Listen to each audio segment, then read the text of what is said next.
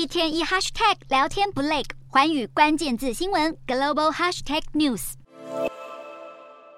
法国巴黎埃菲尔铁塔深夜中闪耀着黄蓝色光芒，镜头转到比利时布鲁塞尔，欧盟总部也在外墙上彻夜投射巨大乌克兰国旗，象征着欧洲在战争满周年之际依然坚定力挺乌克兰人民。但就在这个时候，发起战端的俄罗斯竟然也在首都莫斯科大放烟火，点亮夜空。不过，他们庆祝的绝对不是乌克兰挺过战乱一年，而是二月二十三号的祖国保卫者日，主战意味不言而喻。他们毫无停战意愿的总统普丁是否即将动员数十万大军全面进攻乌克兰，已经成了国际社会当今最大疑虑。联合国趁侵略发生前决议要求俄罗斯停止侵乌，立刻终结战争。投票最后以一百四十一国同意、七国反对、三十二国弃权，压倒性通过。反对国包括伊朗、北韩、白俄，弃权国则有中国、印度。国际社会展现挺乌决心之际，过去一年来陪伴丈夫一同坚守阵线的乌克兰第一夫人欧伦娜也罕见公开露面，发表战争满周年演说。欧伦娜与丈夫泽伦斯基一年前面对俄国侵略，坚守家园，在战火下团结乌克兰人民，如今才能赢得全球各国领导人的敬重。而现在眼看着这一场被赋予民主对抗强权意义的战争还会继续下去。